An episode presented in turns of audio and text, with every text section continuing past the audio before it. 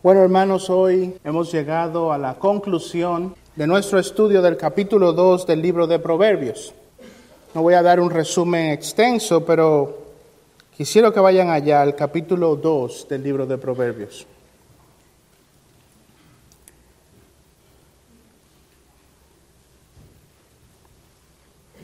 En este capítulo hemos visto en detalle el camino designado por Dios para que todos sus hijos obtengan sabiduría divina.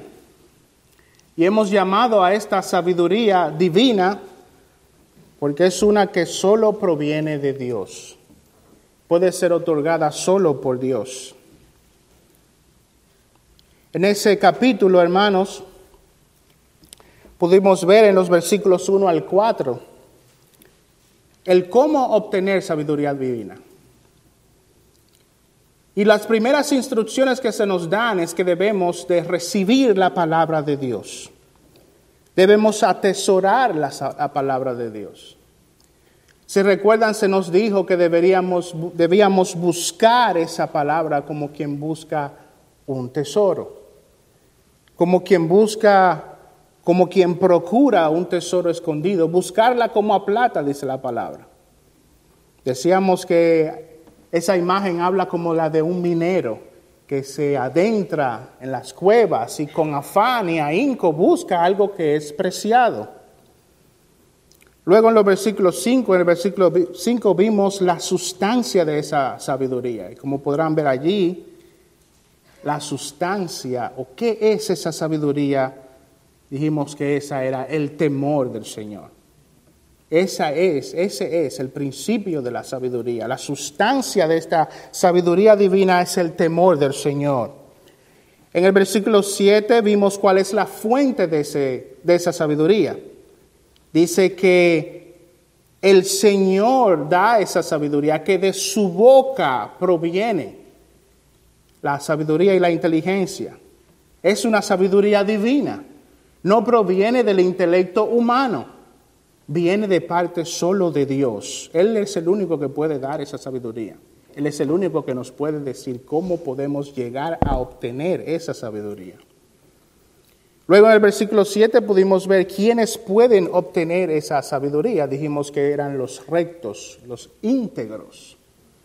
Esa sabiduría no es una no es solamente un conocimiento intelectual que llega a nuestras mentes para hacernos más sabios para tener una conversación inteligente de la cual hablar.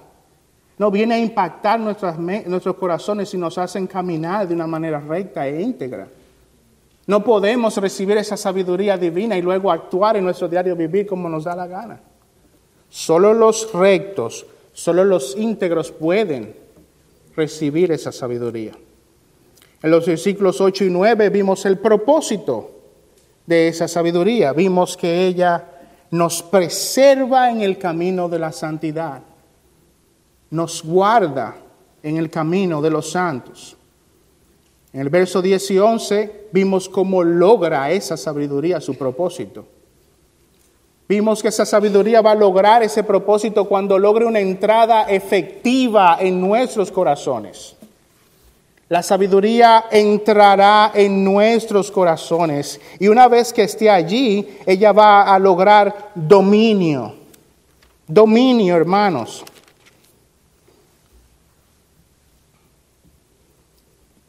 Cuando la sabiduría entrara en tu corazón y la ciencia fuere grata a tu alma, la discreción te guardará, te preservará la inteligencia esa sabiduría debe entrar en nuestros corazones y debe ser grata para nosotros. Debemos procurarla como a tesoros. Debemos buscarla como un tesoro, como a plata. Debe ser agradable para nosotros. En el versículo del 12 al 19, entonces vemos cómo la sabiduría nos protegerá. Esa sabiduría vendrá, penetrará en nuestros corazones nos hará caminar por el camino del bien. Y esa sabiduría nos va a proteger. Nos va a proteger de los hombres malvados. Nos va a proteger del mal camino. Nos va a proteger de aquellos que hablan, perversidades. Nos va a proteger de las mujeres que lisonjea con sus labios. La sabiduría nos va a proteger, hermanos. Luego vimos en el versículo 20 que esa sabiduría nos va a guiar, no solo nos va a proteger del camino de los hombres malos, sino que nos va a guiar por el camino de los hombres buenos.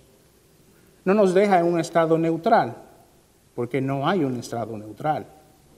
Nos saca del camino de la maldad, nos aleja, nos libra de los hombres malos, de las malas influencias de este mundo y nos lleva al camino de los hombres buenos. Cuán preciada, hermanos, es esta sabiduría divina. Cuán preciada es esta sabiduría divina. Bueno, hoy vamos a terminar, como dije, el capítulo 2 de Proverbios. Y lo que veremos hoy son motivaciones de parte de Dios para hacer todo lo que hemos visto hasta ahora. Dios nos va a traer fuertes, fuertes, fuertes motivaciones para buscar esta sabiduría divina. Versículo 21 y 22 del capítulo 2 de Proverbios dice así. Luego de haber leído el versaje, vamos a orar. Porque los rectos morarán en la tierra y los íntegros permanecerán en ella. Pero los impíos serán cortados de la tierra y los pérfidos serán desarraigados de ella. Vamos a orar.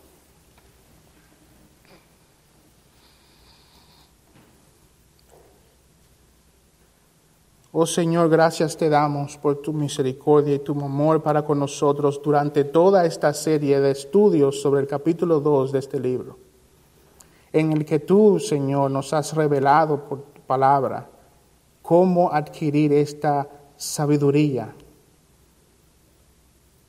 Oh Señor, ahora ayúdanos a tomar con seriedad no solo tus promesas, pero también tus advertencias. Ayúdanos a entender la importancia de todo lo que hemos visto hasta ahora. Gracias, Padre Celestial, por tu ayuda y tu misericordia. Ven ahora, Señor, en medio de tu pueblo. Permítenos oír tu voz por la obra de tu Espíritu. Te lo rogamos por los méritos de Cristo Jesús. Amén. Quizás tú, al igual que muchos, te preguntarás, ¿por qué debo molestarme en buscar esta sabiduría? ¿Por qué debo buscarla con tanto ahínco? ¿Por qué debo de buscarla con tanto afán como quien busca plata? Como quien busca un tesoro escondido. ¿Por qué tendría que hacer eso? Bueno, la razón para esto se nos presentan en estos dos versículos. La razón por la cual debemos buscar la sabiduría divina es porque existe tanto una gran promesa si la obtenemos, como una gran maldición si la rechazamos. Lo que el Señor viene a presentarnos aquí son dos grandes motivaciones. Una gran bendición, una gran promesa si nosotros buscamos con ahínco la sabiduría divina y una gran advertencia, la advertencia de una gran maldición si nosotros rechazamos buscar su sabiduría. Vamos a ver primeramente esa gran recompensa, la recompensa de obtener la sabiduría divina. Versículo 21, como leímos, porque los rectos morarán en la tierra, dice. Los rectos morarán en la tierra y los íntegros permanecerán en ella. ¿Qué quiso decir Salomón cuando dijo que los rectos morarán en la tierra? Bueno, es obvio que esta promesa está ligada al concepto de la tierra. Si se dan cuenta, tanto la promesa como la maldición hacen referencia a la tierra. Los rectos morarán en la tierra, los impíos serán cortados de la tierra. ¿A qué se refiere Salomón cuando habla de la tierra? Bueno, por un lado, todos conocemos las promesas que Dios había prometido a su pueblo con relación a la tierra de Canaán. Recordemos que Salomón está hablando a su hijo, está hablando a un israelita. Habías promesas para el pueblo de Israel las promesas de Dios a Israel como nación siempre estuvieron unidos, unidas a esa tierra que les prometió y que subsiguientemente les dio. Vamos a ver esto en Deuteronomio capítulo 28 versos 1 al 8.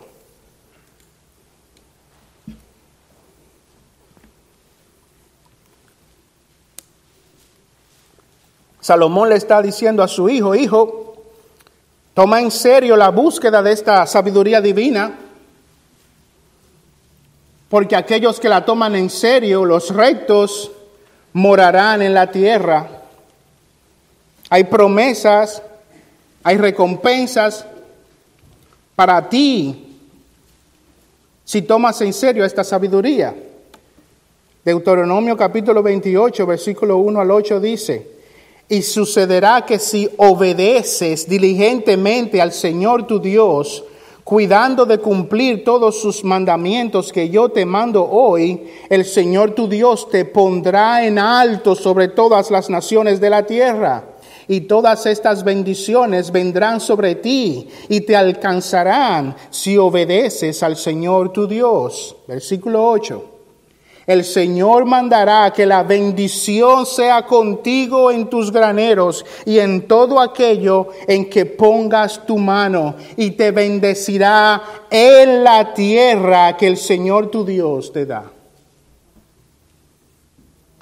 Salomón le dice a su hijo, si caminas en el camino de la sabiduría divina, Habrá bendiciones inmediatas y temporales en relación a la promesa que Dios te ha dado a ti como israelita.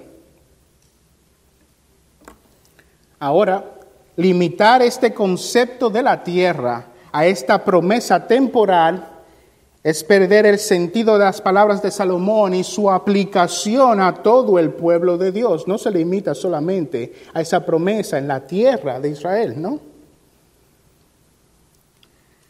Dice el pastor Martin, a quien estoy citando ampliamente, dice, en la mente de todo verdadero israelita, no solo de aquellos que tenían la circuncisión de la carne, sino también la circuncisión del corazón, las promesas de Dios concernientes a una herencia y una tierra nunca se limitaron a una propiedad temporal.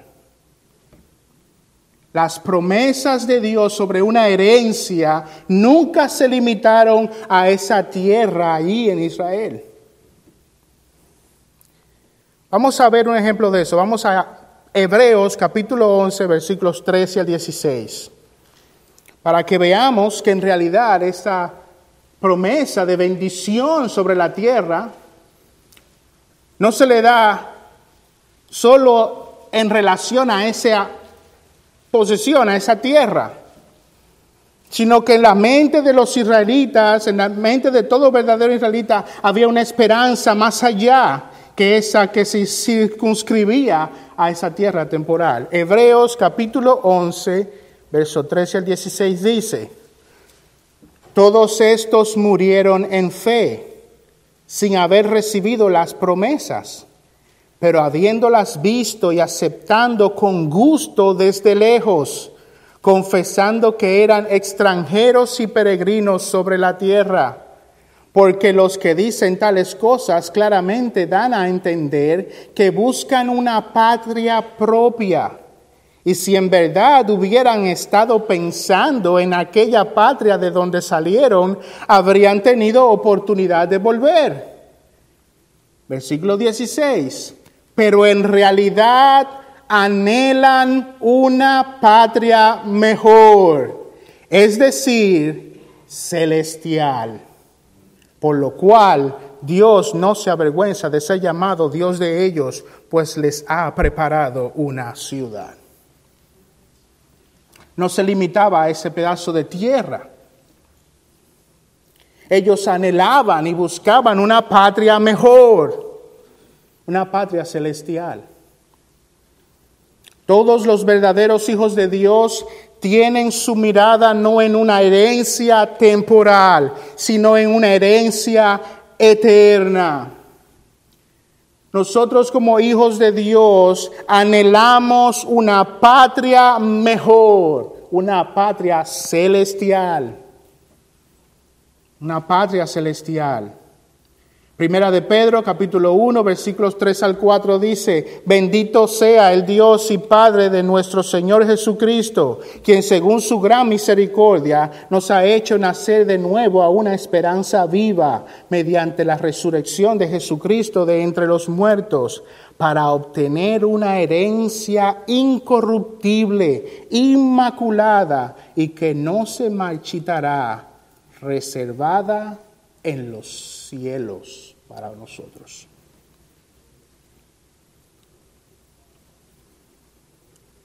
Hermanos, esta promesa que Salomón trae a su hijo, esa promesa descrita en Proverbios, incluye esta herencia eterna, esta herencia dada a todos los hijos de Dios.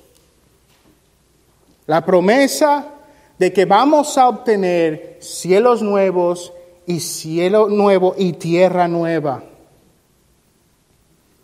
Y es esa la gran motivación, la gran motivación que Salomón trae a todos nosotros para buscar la sabiduría divina. No era solo para el hijo de Salomón, no era solo para los israelitas, es para todos nosotros. Es para todos nosotros una gran motivación. Sigan, busquen la sabiduría divina, búsquenla como a tesoros, búsquenla como a plata, persigan, sean persistentes en buscar esta sabiduría, porque los rectos morarán en la tierra. Qué gran promesa del Señor para nosotros. ¿Quieres acaso alguna motivación más grande que esta? ¿Quieres una motivación más grande que esta? Sigue el camino de la sabiduría, hijo de Dios. Sigue el camino de la sabiduría. Busca esta sabiduría que hemos estado estudiando por semanas. Recíbela, reténla ora por ella, obedécela, condúcete con integridad, condúcete con rectitud, medita en la palabra de Dios, sigue por el camino de la sabiduría, pueblo de Dios, porque esa sabiduría te va a proteger, esa sabiduría te va a preservar. Pero más que eso, oh, qué gran motivación, esa sabiduría te va a llevar en este mundo hasta el cielo, hasta esa tierra prometida, hasta esa tierra prometida. Esa sabiduría te conducirá hasta esa tierra, una patria mejor. Esa es la motivación de Dios. Los rectos morarán en la tierra, dice el Señor. Ahora, Dios no solo trae esta gran motivación para el pueblo de Dios para buscar esta sabiduría divina, sino que también trae una gran advertencia. Trae una gran advertencia. Nos presenta aquí la maldición que es rechazar esta sabiduría divina. Versículo 22 de Proverbios 2 pero los impíos serán cortados de la tierra y los pérfidos serán desarraigados de ella. Si las promesas de una patria celestial no nos mueven a procurar esta sabiduría divina, si las promesas de, esa, de ese cielo nuevo y de esa tierra nueva no nos mueven a buscar esa sabiduría divina, Salomón entonces quiere que sepamos lo que implica rechazarlas. Dios promete que los que obedecían su palabra serían preservados en la tierra, pero la escritura muestra también que aquellos que desobedecían su voluntad serían castigados y desterrados de ella. Vayan a Levítico capítulo 20, versos 1 al 3.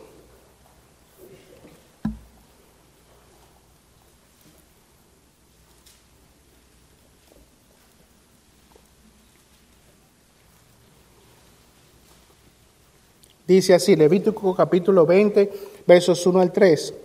Y el Señor habló a Moisés diciendo, dirás también a los hijos de Israel, cualquier hombre de los hijos de Israel o de los extranjeros que residen en Israel, que dé alguno de sus hijos a Moloch, ciertamente se le dará muerte. El pueblo de la tierra lo matará a pedradas yo pondré mi rostro contra ese hombre y lo cortaré de entre su pueblo, porque ha dado de sus hijos a Moloch, contaminando así mi santuario y profanando mi santo nombre. Por un lado el Señor dice, si obedeces la palabra, si obedeces mi voluntad, recibirás de mí amplias bendiciones, serás preservado en la tierra.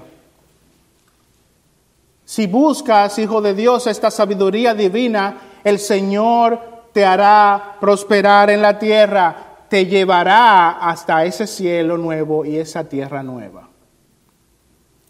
Pero si desobedeces la voluntad explícita de Dios, tú serás cortado de la tierra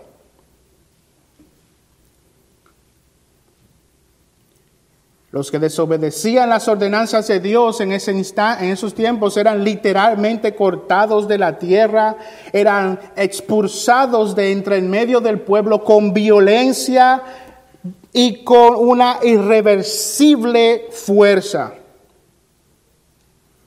Y ciertamente, hermanos, algo de esto se aplica de forma literal, algo de esto se aplica de forma literal al hijo de Salomón, pero de nuevo también esto tiene un significado simbólico acerca de la herencia eterna que se nos ha prometido a nosotros. Aquellos que no caminan por el camino de la sabiduría divina, aquellos que no andan en el temor del Señor, nunca verán esa tierra nueva, sino que más bien serán echados fuera de ella. ¿Tomas en serio la sabiduría divina? ¿Tomas en serio la sabiduría divina? Y tú morarás en la tierra. Tú morarás en esa herencia eterna que se te ha prometido. Pero si desobedeces la sabiduría divina, si en ti no hay el temor del Señor, tú serás echado, echado fuera, fuera de la tierra. Vayan a Mateo capítulo 8, versículos 11 y 12.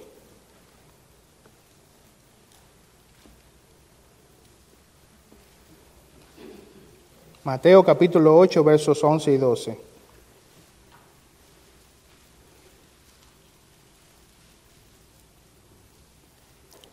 Dice así, y os digo que vendrán muchos del oriente y del occidente y se sentarán a la mesa con Abraham, Isaac y Jacob en el reino de los cielos.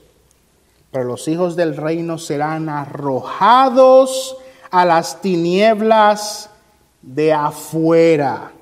Allí será el llanto y el crujir de dientes.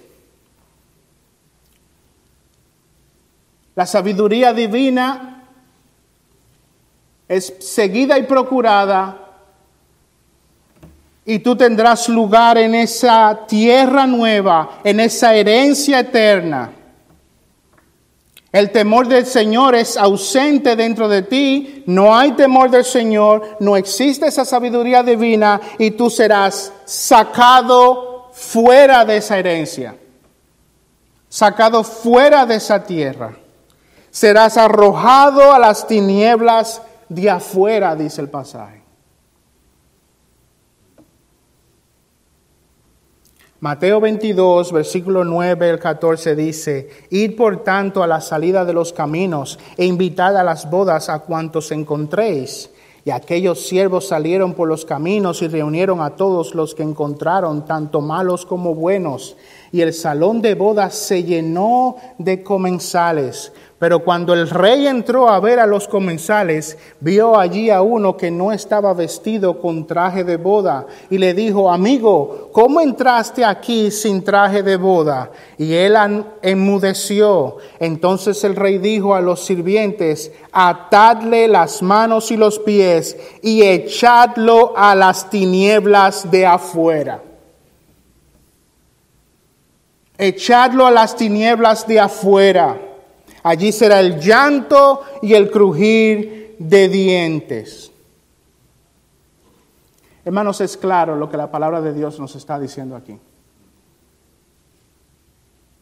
Posees el temor de Dios dentro de ti. Buscas la sabiduría divina con afán y con ahínco. Tomas en serio lo que hemos estudiado en el capítulo 2 de Proverbios. Tú recibirás entonces la herencia eterna estarás y verás allí la tierra. No la tomas en serio. Para ti es cualquier cosa. No has tomado en serio, no posees el temor de Dios dentro de ti, tú serás echado fuera de la tierra. Y fuera de la tierra es el lloro y el crujir de dientes. Es el infierno.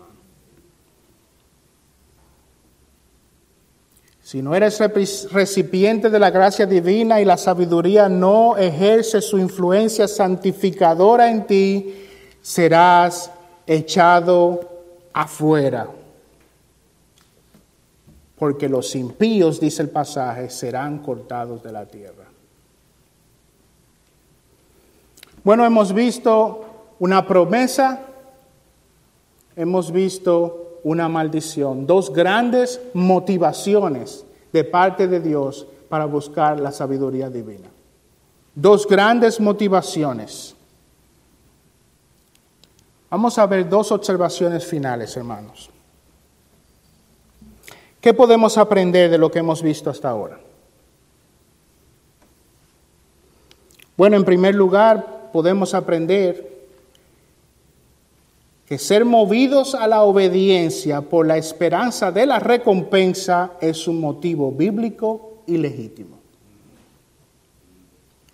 Ser movidos a la obediencia, ser movidos a este llamado de buscar la sabiduría divina, por la razón o por el motivo de obtener esa recompensa es un motivo bíblico y es un motivo legítimo. ¿Por qué quieres encontrar la sabiduría divina? La pregunta que nos hicimos al principio, ¿por qué tendrías que buscar esta sabiduría?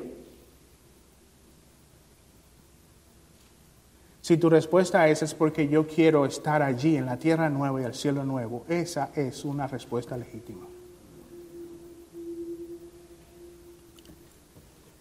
Es una verdad irrefutable que Dios promete recompensas a todos los que le obedecen. Eso fue lo que vimos en Deuteronomio. Dios promete, hace promesas y bendiciones a todos aquellos que le obedecen. Y en ocasiones nosotros queremos ser más espirituales que Dios. Y a veces no, no, no, entendemos esta, esta idea de que buscar esa recompensa es algo legítimo y bueno y bíblico. Y ser movidos a la obediencia por esa recompensa es algo legítimo y bueno y bíblico. A veces podemos creer que es una motivación no tan honrosa Si Salomón le hubiera dicho a su hijo que tenía que obedecer todas las directrices del Señor por el simple hecho de que Dios así lo hubiera dicho, si le hubiera dicho, hijo, tú tienes que buscar esta sabiduría porque Dios lo dice, bueno, hubiera sido cierto. Él estaría en lo correcto. Pero él hubiera omitido algo del carácter de Dios. Porque Dios da promesas. Porque Dios ofrece recompensas a aquellos que le obedecen.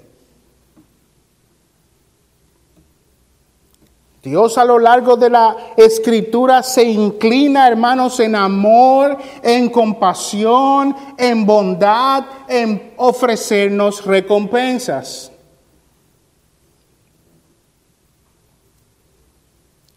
Y a veces con la expansión del Evangelio de la Prosperidad nosotros nos alejamos de esa idea porque a veces sentimos como si estuviéramos haciendo un trueque con Dios, y no es un trueque, no se trata de eso.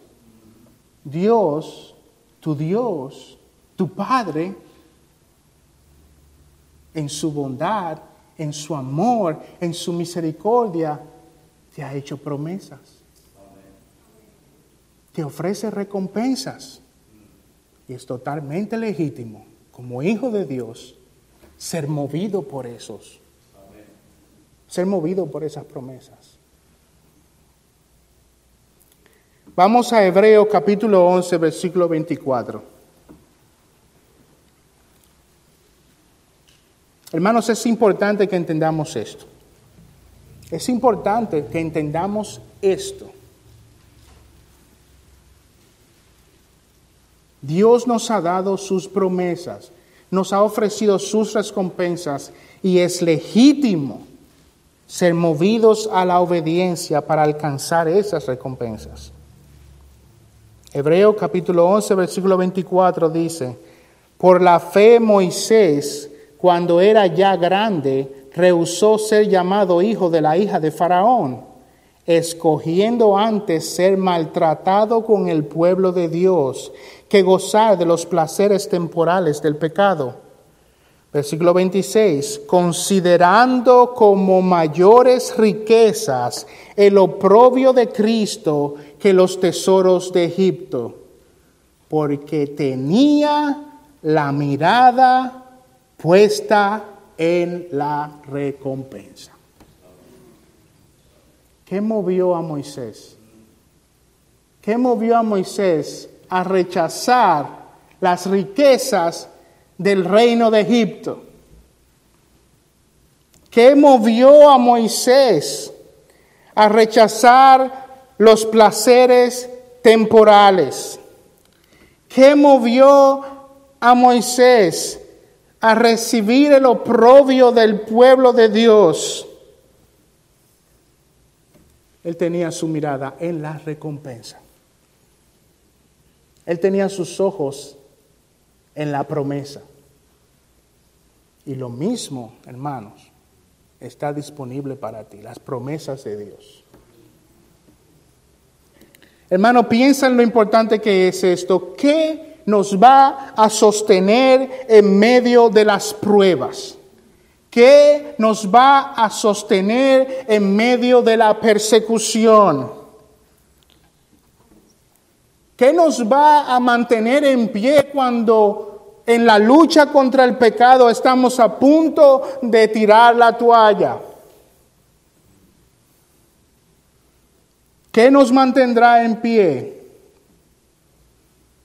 Oh, hermanos, nos mantiene en pie en ocasiones la anticipación de las recompensas que Dios nos ha prometido. Yo seguiré luchando contra el pecado. Yo seguiré luchando contra mi pecado, porque el Señor me ha prometido que yo tendré recompensa con Él en la tierra nueva y en el cielo nuevo.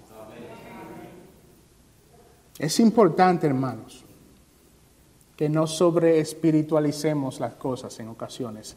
Tenemos que ser bíblicos.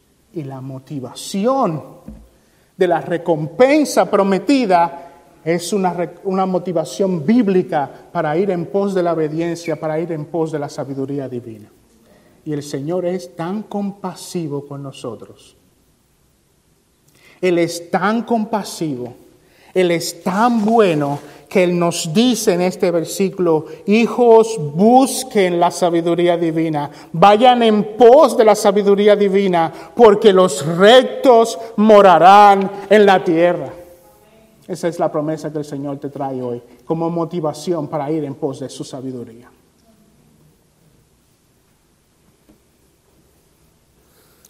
Vayan a Apocalipsis capítulo 2.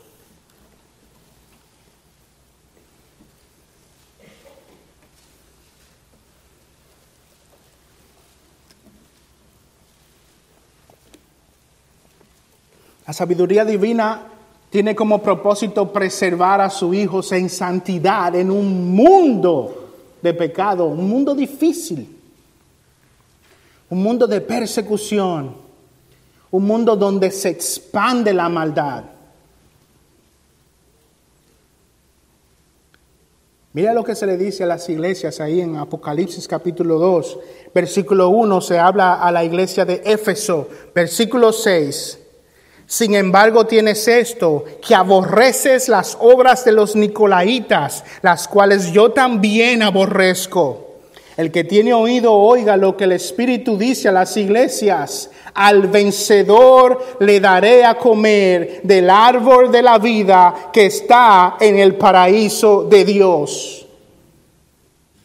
Al vencedor al que aborrece las obras pecaminosas de su tiempo, al que lucha contra el pecado, el Señor viene con promesas de recompensas. Yo les daré a comer del árbol de la vida. Versículo 8, ahí está el mensaje a la iglesia de Esmirna. Miren lo que dice el versículo 10.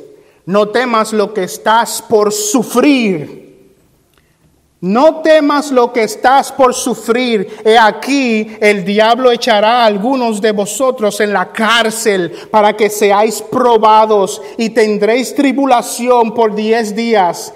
Sé fiel hasta la muerte y yo te daré la corona de vida. Y ahí el Señor te dice, resiste, sé obediente, busca la sabiduría. Y aquí la recompensa, yo te daré la corona de vida. Versículo 11, el que tiene oído oiga lo que el Espíritu dice a las iglesias. El vencedor no sufrirá daño de la muerte segunda. Y ahí obedece, y aquí mi recompensa, mi promesa para ti para que en tiempos difíciles tú puedas resistir. Qué amoroso es nuestro Señor. Qué bondadoso es nuestro Señor. Resiste porque yo lo digo. Él puede haber dicho eso. Pero Él viene en misericordia. Él viene en bondad. Él viene en amor para con su pueblo y dice, resistan resistan porque yo les daré a comer del árbol de la vida. El mensaje a la iglesia de Pérgamo, versículo 16, por tanto arrepiéntete, si no vendré a ti pronto y pelearé contra ellos con la espada de mi boca.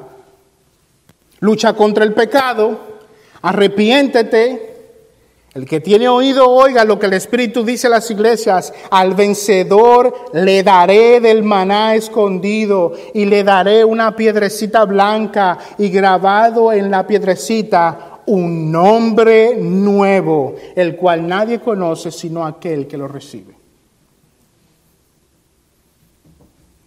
Promesas, promesas, motivaciones a su iglesia. El mensaje a la iglesia de Teatira, versículo 25, no obstante, lo que tenéis, retenedlo hasta que yo venga. Retenedlo hasta que yo venga. Y al vencedor, al que guarda mis obras hasta el fin, le daré autoridad sobre las naciones. A lo largo de toda la escritura el Señor da promesas y motivaciones a su pueblo.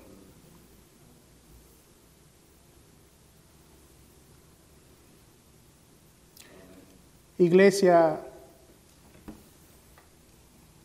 Yo creo que todos estamos de acuerdo que se avecinan tiempos difíciles para nosotros. Se avecinan tiempos difíciles. La, la mentira y el mal se expande.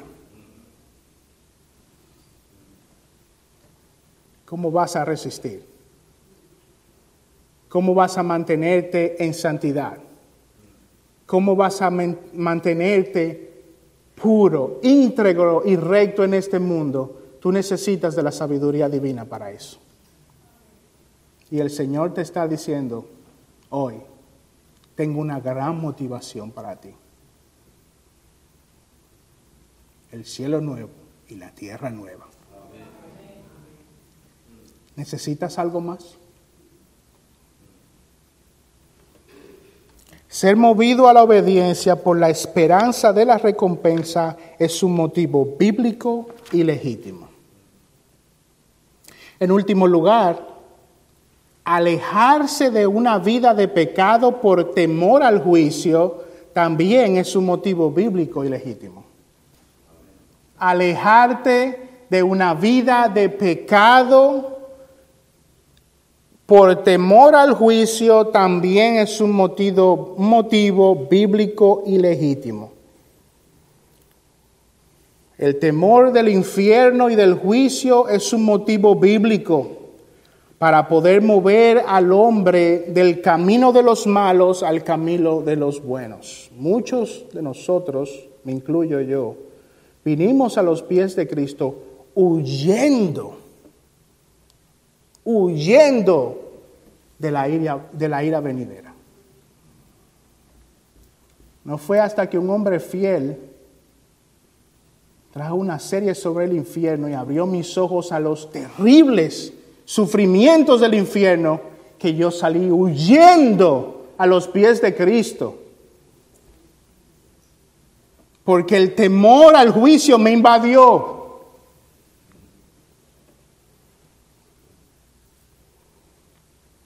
Vayan a Mateo capítulo 3, versículos 5 al 8.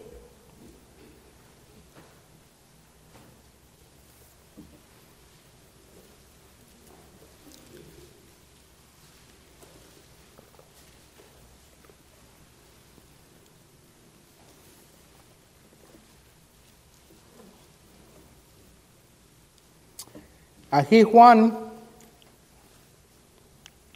habla a los fariseos Miren lo que dice, capítulo 3, versículos 5 al 8. Acudía entonces a Jerusalén toda Judea y toda la región alrededor del Jordán, y confesando sus pecados eran bautizados por él en el río Jordán. Pero cuando vio que muchos de los fariseos y saduceos venían para el bautismo, les dijo, camada de víboras, ¿Quién os enseñó a huir de la ira que vendrá? ¿Quién os enseñó a huir de la ira que vendrá? Por tanto, dad frutos dignos de arrepentimiento. Si se fijan aquí, Juan no está condenando el que los fariseos y los saduceos quisieran huir de la condenación. Lo que Juan condena es que ellos lo hicieran de forma errónea, queriendo participar del, acto del bautismo más que buscar una conversión sincera del corazón. Miren lo que dice un comentarista sobre este pasaje. La pregunta, ¿quién os enseñó a huir? Es consona con la figura de la víbora. Cuando los granjeros quemaban ramas y tallos después de la cosecha, las víboras y otras criaturas huían para escapar de las llamas. Este era un evento común en muchas de las regiones mediterráneas y sin duda Juan el Bautista lo había visto muchas veces. La implicación es que los fariseos y saduceos esperaban que el bautismo de Juan fuera una especie de seguro espiritual contra incendios, que brindara protección contra las llamas de la ira venidera. El verdadero arrepentimiento y la conversión protegen de la ira y el juicio de Dios. Pero las profesiones superficiales y poco sinceras tienden a endurecer a la persona contra la creencia genuina, dando una falsa sensación de seguridad. Gran problema. Querían huir de la ira venidera, pero querían hacerlo a través de actos externos. Déjame irme a bautizar con Juan, por si acaso. Amigo que me escuchas, aparte de una vida de pecado, apártate de una vida de pecado por medio al juicio de Dios. Ve a buscar refugio porque el día del juicio se aproxima.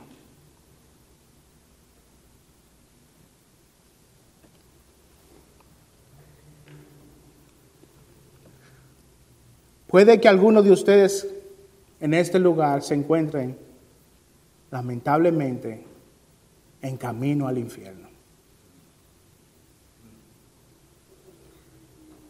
Puede que algunos de ustedes se encuentren lamentablemente en camino al infierno por esa misma razón.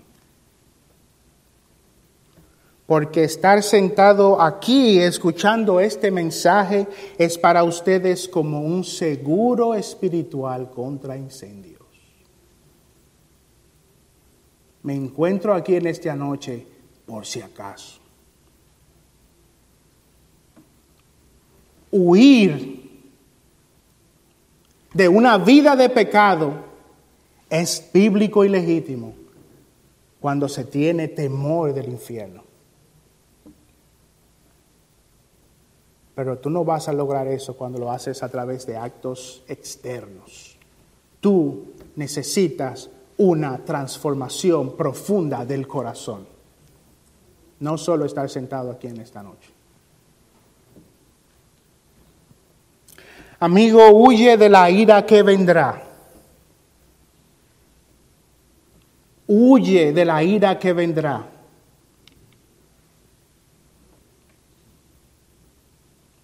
Huye de las fauces del infierno, amigo. Es real. El día del juicio es real. Ir a los pies de Cristo para que te libre de eso es legítimo y es vivo. Huye por tu vida. Huye por tu vida.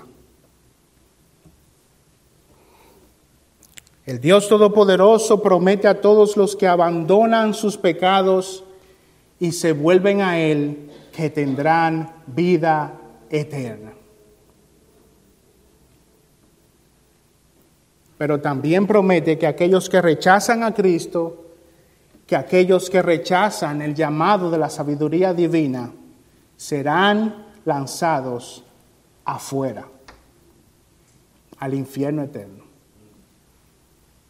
es legítimo que tú huyas por tu vida y busques la salvación en Cristo Jesús. El Señor hoy nos ha presentado dos grandes motivaciones, la bendición y la promesa, la maldición, la destrucción, la condenación. Mi pregunta para ti en esta noche es, ¿qué vas a elegir? ¿Qué vas a elegir? Deuteronomio 30, 19 y 20 dice, al cielo y a la tierra pongo hoy como testigos contra vosotros de que he puesto ante ti la vida y la muerte, la bendición y la maldición. Dice el Señor, escucha, dice el Señor, escoge pues la vida por amor de tu alma, escoge pues la vida. Busca al Señor Jesucristo para que te libre de las fauces del infierno. Bendición, maldición. ¿Qué vas a escoger? Hermanos de la Iglesia Bautista Reformada de North Bergen, Dios nos ha enseñado a través de este capítulo de Proverbios cómo podemos alcanzar sabiduría divina, cómo podemos caminar en este mundo en santidad. ¿Qué vas a escoger? ¿Qué vas a escoger? Nueve mensajes sobre la sabiduría divina. ¿Qué vas a escoger? ¿Ha tomado en, serio esta palabra, hermano? ¿Vas a buscar la sabiduría divina como a tesoro? ¿La vas a procurar como a tesoros escondidos, estoy hablándote a ti, cristiano. Se te ha dicho y se te ha otorgado la sabiduría de Dios para que andes en santidad. ¿Qué vas a escoger? Y tú, amigo, que no has venido a Cristo en arrepentimiento y fe. Se te ha puesto delante de ti la bendición y la maldición. ¿Qué vas a escoger?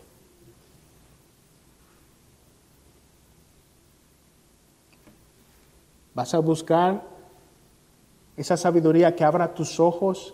Vas a procurar el favor de Dios para el bien de tu alma. Vas a huir de los fuegos del infierno. ¿Qué vas a escoger? Amigo, por amor de tu alma, busca entrar en el cielo. Por amor de tu alma, escoge pues la vida. Los rectos morarán en la tierra y los íntegros permanecerán en ella.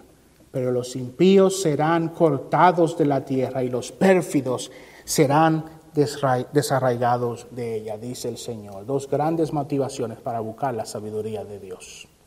Quiera el Señor que nosotros escojamos lo bueno. Que el Señor venga a su pueblo y nos ayude a escoger la sabiduría de Dios. Vamos a orar.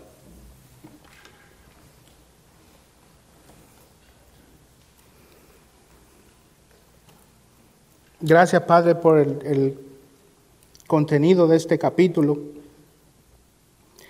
Gracias por habernos ayudado durante esta serie de mensajes. Gracias por haber revelado en tu palabra cómo debemos, cómo podemos alcanzar esta sabiduría. Ayuda a tu pueblo, Señor. Ayúdanos a cada uno de nosotros a procurarla con ahínco. Y ven, Señor, en misericordia sobre todo aquellos que no te conocen, para que ellos también busquen la salvación de sus almas por la obra de Cristo Jesús. Ten misericordia de nosotros, Señor, llévanos con bien a nuestros hogares, te pedimos en el nombre santo de Cristo Jesús. Amén.